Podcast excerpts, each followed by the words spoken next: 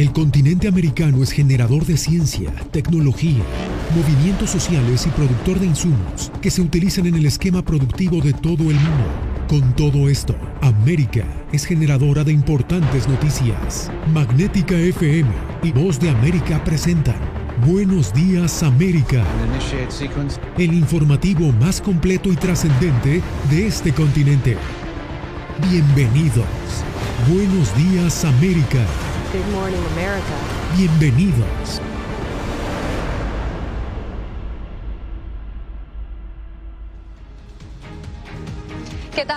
Washington comienzan las noticias en el mundo al día. Estados Unidos y Alemania trabajan a la par e intensamente para disuadir una posible invasión de Rusia a Ucrania. Así lo aseguraron este lunes el presidente Joe Biden y el canciller de Alemania, quienes se reunieron este lunes en la Casa Blanca. Jorge Agobián, ¿qué conclusión podemos destacar de este encuentro?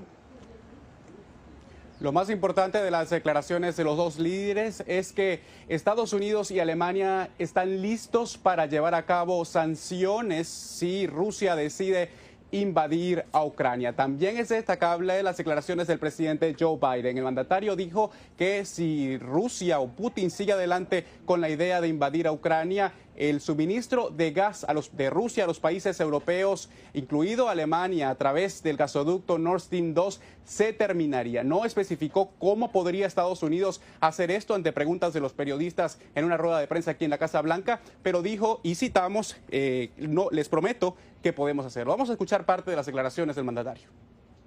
Today, the Chancellor and I discussed our close cooperation.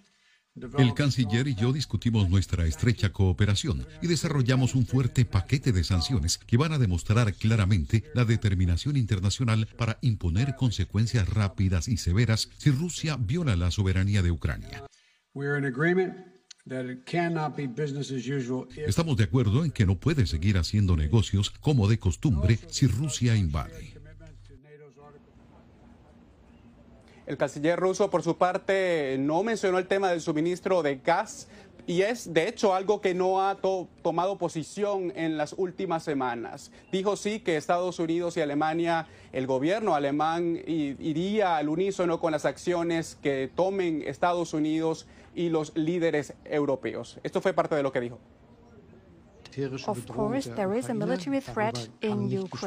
Por supuesto, existe una amenaza militar contra Ucrania y no podemos quedarnos callados al respecto. Vemos el número de tropas rusas a lo largo de la frontera ucraniana y eso es una amenaza más grave para la seguridad europea y por eso es importante que actuemos juntos, que podamos estar juntos y que hagamos lo necesario juntos.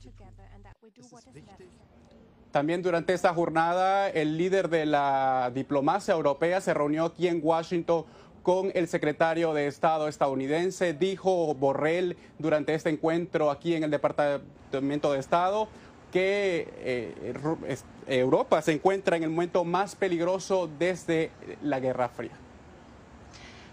Jorge, muchas gracias. Y también para hablar de la escalada de las tensiones en la frontera con Ucrania, el presidente de Francia, Emmanuel Macron, llegó a Moscú y se encontró cara a cara con su homólogo ruso, Vladimir Putin. Celia Mendoza ha estado siguiendo de cerca esta información. Celia, ¿se llegó a algún acuerdo?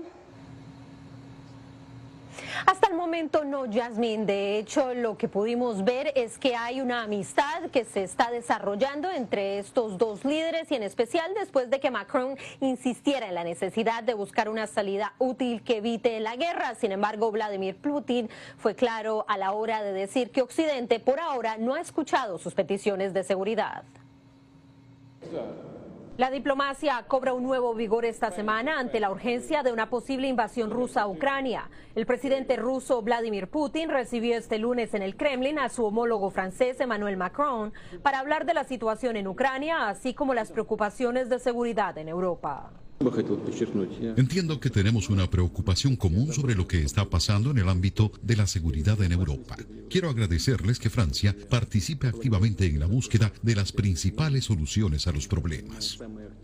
El gobierno ruso, por medio de su vocero Dmitry Peskov, fue claro que este primer encuentro estaba lejos de dar una solución a las peticiones de Rusia. La presencia del mandatario francés en Moscú es visto como un primer paso para avanzar en la búsqueda de la reducción de tensiones. Me complace tener la oportunidad de abordar estos temas en detalle y alcanzar juntos una respuesta satisfactoria para Rusia y el resto de Europa. Esa respuesta sería, por supuesto, aquella que permite evitar la guerra y generar confianza, estabilidad y visibilidad para todos. En la frontera entre Ucrania y Rusia, los ejercicios militares continúan, así como la llegada de personal y armamento ruso, mientras la OTAN fortalece su presencia en el flanco oriental, algo a lo que se refirió el secretario general de la alianza, Jens Stoltenberg. Uh, Estamos considerando un ajuste a más largo plazo de nuestra postura, nuestra presencia en la parte oriental de la alianza. Decisión que según Stoltenberg aún no es final, pero está siendo analizada como mecanismo de disuasión y defensa.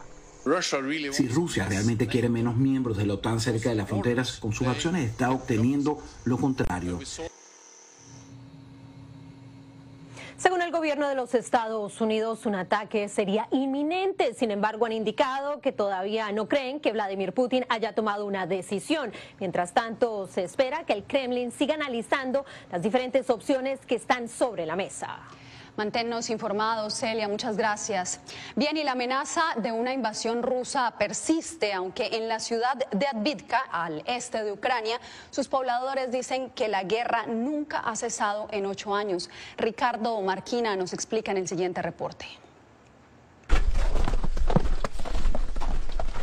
Soldados ucranianos nos guían por el laberinto de trincheras.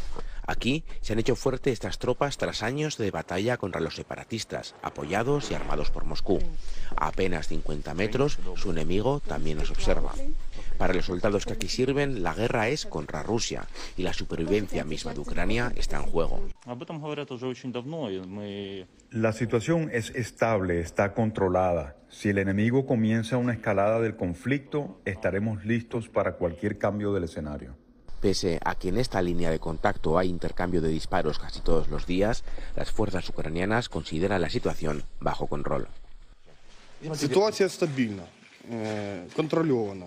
Hace ya mucho que se habla de una posible invasión. Estamos preparados para todo. Estamos en nuestra tierra, no pensamos abandonarla. Esta posición se encuentra en la ciudad de Albievka, que durante la guerra sufrió fuertes combates por su control. Ahora, la población vive con miedo a una escalada. En la tienda de pertrechos militares de la ciudad, un negocio previo a la guerra, Natalia nos confiesa que teme que se revivan las hostilidades. La gente está nerviosa, preocupada, especialmente porque estamos en esta zona. No quisiera una nueva guerra. Los habitantes de esta ciudad, que todavía conservan las cicatrices de la guerra, viven estas semanas entre el miedo y la resignación. Estamos preocupados. Mis padres viven aquí. Da miedo. Si él hubiera querido atacar, Putin ya lo habría hecho. En la línea de frente, ahora tranquila, los hombres y mujeres del ejército ucraniano esperan y vigilan. Del otro lado, la guerra podría volver en cualquier momento. Ricardo Marquina para la Voz de América, Alvietka, Ucrania.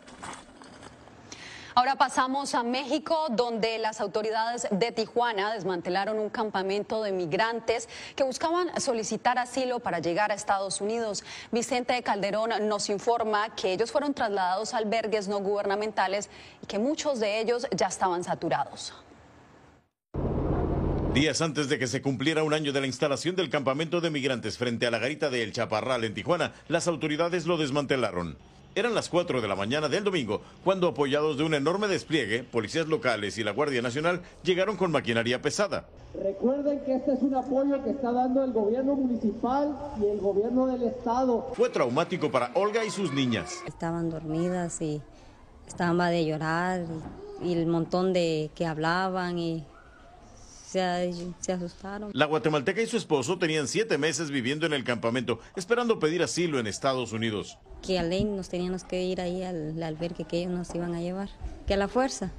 Ya si no, pues deportado. Llevaron autobuses para trasladar a las casi 400 personas que quedaban en el lugar, según el último censo del gobierno municipal. La gran mayoría de las personas que fueron reubicadas del campamento del Chaparral terminaron no en albergues del gobierno, sino de grupos religiosos u organizaciones caritativas que ya están al borde de la saturación. En esta iglesia recibieron a Olga y su familia, pero aquí hay más de 500 personas que también buscan asilo. Aquí tengo el 80-85% son de México. Entonces, lo que está pasando es que los que están soportando y ayudando a los paisanos de aquí de México son los albergues. Es tanta gente que algunos deben dormir afuera, en casas de campaña, como en el campamento. Vicente Calderón, Voz de América, Tijuana, México.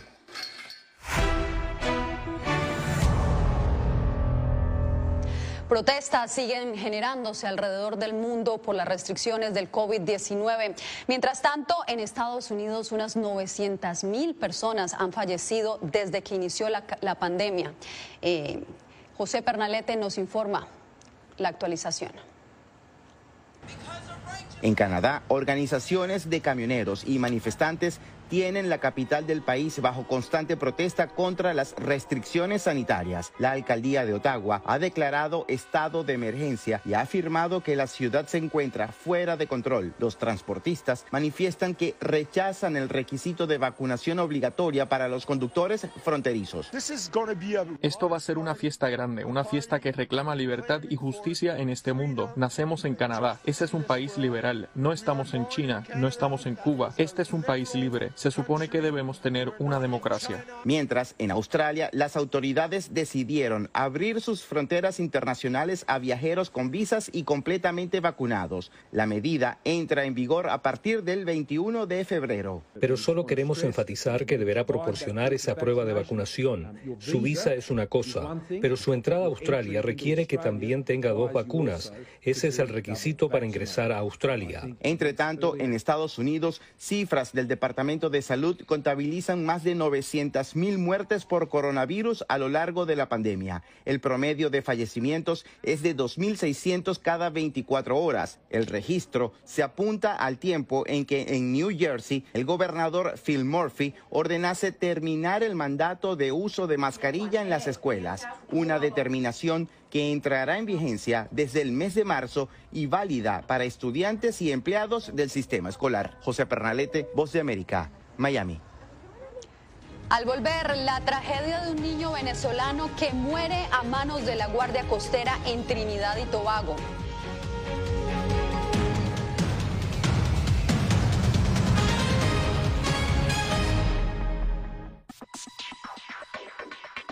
Sabemos que las mascarillas son una de las mejores herramientas para protegernos del COVID-19, pero con la aparición de nuevas variantes, los expertos están descubriendo que no todas las mascarillas cuentan con el mismo nivel de protección. Las mascarillas de respiración, como por ejemplo la N95 y la KN95, son las que brindan el máximo nivel de protección contra todas las variantes de COVID-19. Las mascarillas N95 son certificadas en Estados Unidos y tienen correas que van alrededor de la cabeza mientras que las mascarillas KN95 se fabrican en China y cumplen las normas creadas por ese país. La segunda mejor opción son las mascarillas quirúrgicas desechables. Asegúrese de que éstas tengan un buen ajuste en la nariz, la boca y el mentón, múltiples capas de material no tejido y una varilla nasal. Si no tiene otra opción, use una mascarilla de tela de por lo menos dos capas y sin válvulas de ventilación u otras aberturas.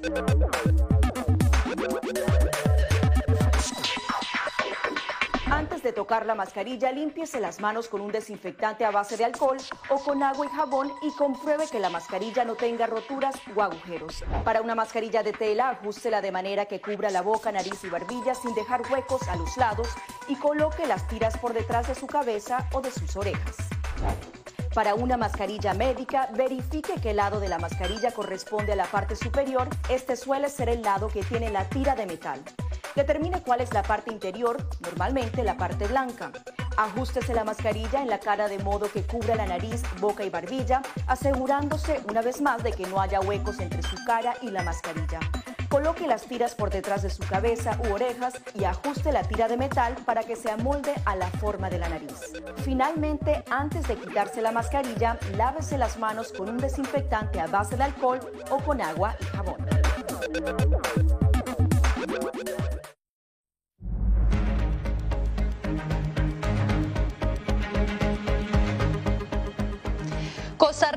Se irá a segunda vuelta para elegir su nuevo presidente. Un partido tradicional se enfrenta a uno emergente, se enfrentará el próximo 3 de abril para las próximas elecciones. Desde San José, Donaldo Hernández nos cuenta cómo transcurrió este proceso electoral y qué esperan de aquí en adelante los costarricenses. En Costa Rica, simpatizantes del Partido Liberación Nacional celebraron desde la madrugada de este lunes el triunfo en primera ronda electoral de su candidato José María Figueres, quien el próximo 3 de abril se medirá contra Rodrigo Chávez, del Partido Progreso Social Democrático. Figueres obtuvo el 27%, mientras que Chávez el 16% de votos. Ganamos esta primera ronda por un,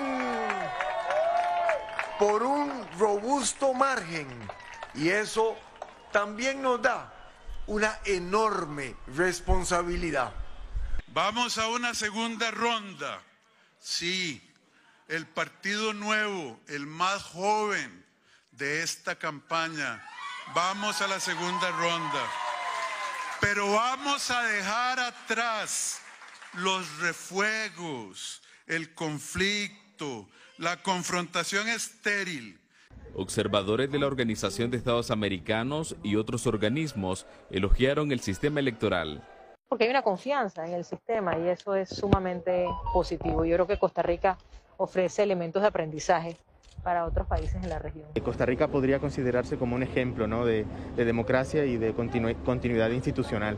Pese a las buenas referencias del sistema electoral costarricense, la abstención fue del 40% un porcentaje que no se había visto en los últimos 60 años, según el Tribunal Supremo de Elecciones. Gran conmoción ha generado en Venezuela la muerte de un niño que navegaba junto a sus padres hacia Trinidad y Tobago y terminaron siendo interceptados a disparos por la Guardia Costera de ese país. Álvaro Algarra nos explica. De acuerdo a las autoridades trinitarias, la embarcación que tenía 18 tripulantes a bordo y pretendía llegar a la isla ilegalmente, embistió contra el barco de patrullaje en varias oportunidades y debido a que la tripulación temió por sus vidas, disparó a los motores en defensa propia y en ese incidente murió el infante. Carlos Trapani, director de una ONG venezolana dedicada a la promoción de los derechos de la niñez, llamada SECODAP, dijo que no se trata de un hecho aislado, por lo que exige a las autoridades de Trinidad y Tobago investigar y sancionar a los funcionarios involucrados en la agresión. Inicialmente hubo, hubo, que se lanzó en alta mar un barco con un bote con migrantes venezolanos, ocurre este incidente. Desde la denominada Coalición por los Derechos Humanos y la Democracia, su vocero Alonso Medina Roa señala que estas violaciones a los derechos humanos de los migrantes venezolanos se han venido denunciando desde hace cuatro años. Sabemos que hay muchos organismos internacionales que le están haciendo seguimiento a todo el tema migratorio, a todo el tema, las consecuencias. El psicólogo Abel Saraiva manifestó que las condiciones estructurales que generan la migración continúan y por eso las personas asumen riesgos tan importantes para su vida. Tenemos que recordar que migrar es un derecho y no puede ser criminalizado, ni los migrantes pueden ser tratados como insurgentes armados, ni como delincuentes. El primer ministro de Trinidad y Tobago, Keith Rowley, expresó este lunes a través de un comunicado sus condolencias a Venezuela, refiriéndose a la desafortunada pérdida de un niño durante un operativo de seguridad. Álvaro Algarra, Voz América, Caracas. Entre tanto, este fin de semana, Argentina se convirtió en el primer país suramericano en suscribirse al programa de inversiones de China llamado el Cinturón y Ruta de Seda. El acuerdo representa una inversión de 23.700 millones de dólares a una Argentina agobiada por la deuda con el Fondo Monetario Internacional. Laura Sepúlveda nos trae el informe. Un encuentro entre los líderes de China y Argentina marcó el inicio de un nuevo pacto entre las dos naciones, en la que el país sudamericano se convirtió en el primero de la región en unirse a la iniciativa de la Franja y Ruta de Seda. Según registró el medio estatal chino CCTV, el presidente Fernández aplaudió el modelo de gobierno del país asiático. Como bien ha dicho usted, compartimos una misma filosofía de política, que pone al hombre como centro de la política. El gobierno argentino anunció que el acuerdo significará inversiones y obras por 23.700 millones de dólares, incluyendo un paquete ya aprobado por 14.000 millones de dólares. Mark Chandler, analista económico, explicó el impacto del anuncio. Argentina y China han tenido una relación de larga data e incluso antes de lo que anunciaron este fin de semana. China ya le había dado préstamos a Argentina por casi 10 mil millones de dólares y ese es otro nivel de preocupación porque los países a los que China le está prestando por lo general son aquellos en tasas desesperadas que no obtienen los préstamos concesionarios posibles a través de prestamistas multilaterales. Con lo que destaca que la inflación en Argentina aumentó en 2021 en 50,9%, lo que pone al país en una posición de mayor necesidad para lograr inversiones, decisión que tiene impacto regional. Lejos de Argentina, lejos de Sudamérica, hay una batalla ideológica, política entre Estados Unidos por un lado y Rusia y China por el otro. Entonces creo que esto es en parte que la actitud de Estados Unidos hacia Taiwán y Ucrania está incitando a Rusia y China a entrar en América del Sur y el Caribe. Por lo que destaca que aunque habrá altos montos de dinero de inversión para infraestructura en Argentina, hay también motivaciones políticas que buscan solidificar a China como una potencia. Laura Sepúlveda, Voz de América. Al regresar, un, un, golpe al bolsillo están sintiendo muchos estadounidenses por el aumento en su renta.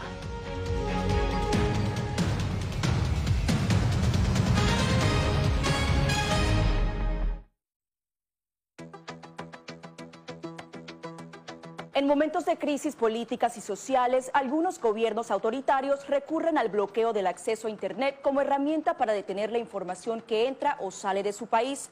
No obstante, existen algunas alternativas que te ayudarán a continuar conectado a la red a pesar de la censura oficial.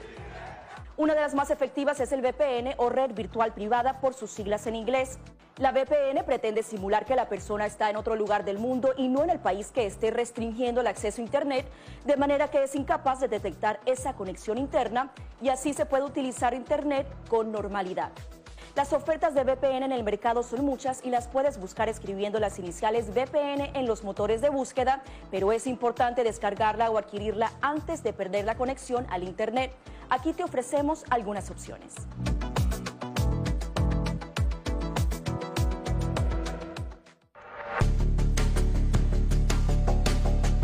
Durante el brote del COVID-19, los estafadores pueden tratar de aprovecharse de personas vulnerables a través de diversos métodos que van cambiando con frecuencia. Es posible que lo contacten por teléfono, correo electrónico, mensajes de texto, correo postal o redes sociales. Ten cuidado con ofertas de kits de supuestas pruebas caseras, curas milagrosas o pruebas inmediatamente accesibles. Response Act has made coronavirus testing more accessible immediately. Tras un desastre, organizaciones caritativas falsas aparecen afirmando que tienen vínculos con otras reales. Siempre verifica que la organización sea legítima.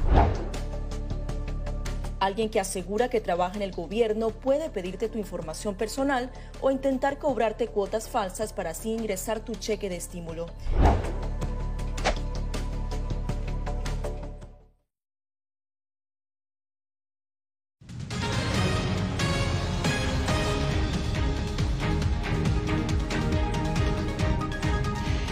Washington Post reveló este lunes que la Administración Nacional de Archivos de Estados Unidos incautó el mes pasado en la residencia del expresidente Donald Trump en Florida 15 cajas de documentos pertenecientes a la Casa Blanca.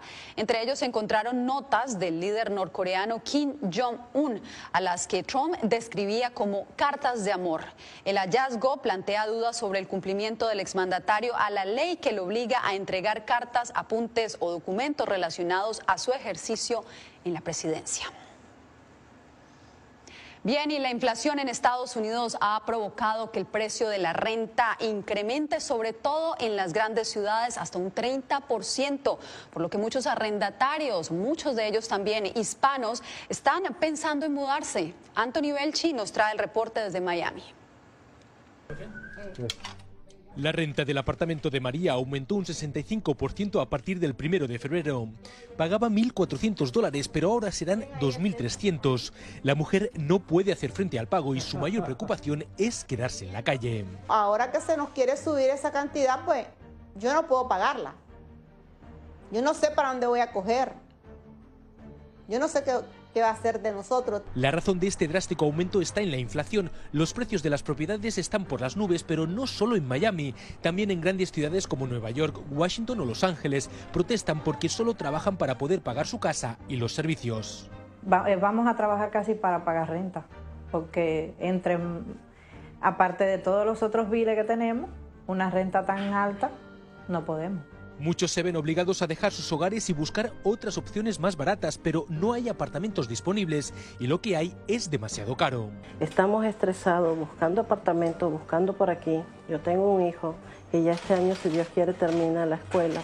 No le voy a decir a mi hijo, mira, ponte a trabajar y no estudies para que me puedas ayudar a pagar la renta. 1.650, nadie lo tiene. Carmen, que pagaba 1.200 y ahora tendrá que pagar 1.650 dólares al mes, espera hablar con su casero para que le mantenga el precio al menos un tiempo mientras busca una solución.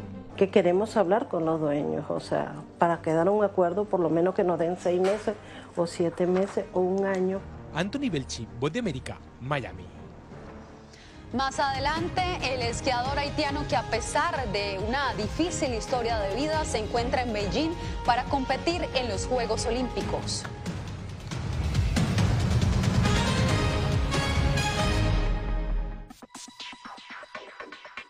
Sabemos que las mascarillas son una de las mejores herramientas para protegernos del COVID-19, pero con la aparición de nuevas variantes, los expertos están descubriendo que no todas las mascarillas cuentan con el mismo nivel de protección.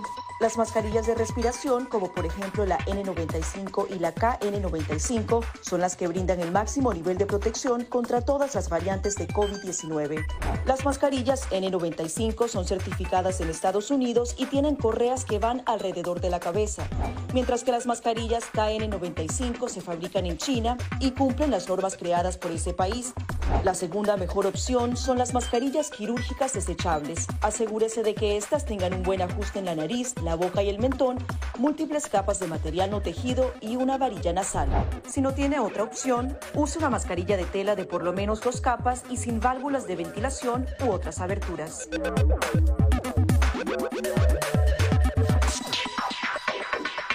De tocar la mascarilla, límpiese las manos con un desinfectante a base de alcohol o con agua y jabón y compruebe que la mascarilla no tenga roturas o agujeros. Para una mascarilla de tela, ajústela de manera que cubra la boca, nariz y barbilla sin dejar huecos a los lados y coloque las tiras por detrás de su cabeza o de sus orejas.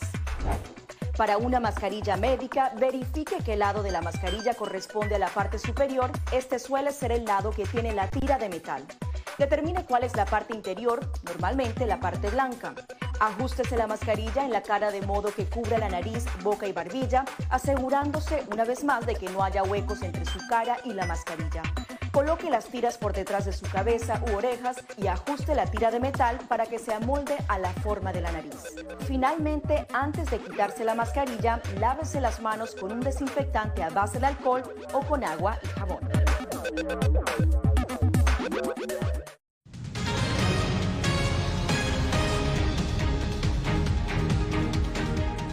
Un haitiano que vive en Francia desde los tres años de edad será el encargado de representar a su país natal en la prueba de esquí en los Juegos Olímpicos de Invierno que se llevan a cabo en Beijing. Alonso Castillo nos trae su historia. El atleta olímpico Mackenson Florindo nació en Haití y a los tres años fue adoptado por una familia que se lo llevó a vivir a Francia. Mis padres adoptivos me pusieron a esquiar a una edad muy temprana y así fue como llegué a amarlo. Después de eso me uní a un club de esquí para poder perfeccionar mis habilidades y ser más rápido. Mac, mange ça.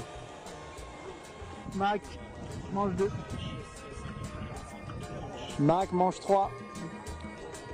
El esquiador se enteró de la existencia de la Federación de Esquí de Haití por una casualidad durante una carrera en donde hablaron de lo que estaban haciendo. En ese momento no estaba listo para unirme porque no estaba seguro qué sacaría de eso, cuáles podrían ser las limitaciones y finalmente me enamoré de la idea, me uní a ellos, trabajamos en dos o tres proyectos y aquí estoy. Max. Max. Son cuatro esquiadores, Richardson, Jean-Pierre Roy, Sevilla y Mackenson Florindo, quien dijo está muy orgulloso de representar a su país. También demuestra un aspecto más positivo de Haití en comparación con la situación actual allí, así que podemos mostrar que estamos presentes y veremos cómo nos va. Mac mange ça. Mac mange deux. Mac mange trois. Mange quatre. Alonso Castillo, Voz de América. Bien, y de esta manera nos despedimos por hoy. Les agradezco por su sintonía. Nos vemos mañana nuevamente. Gracias por tu atención. Al momento estás enterado de lo más relevante en materia informativa en el continente americano y su relación con el resto del mundo. Esto fue Buenos Días América, una producción de Voz de América, presentado por Magnética FM.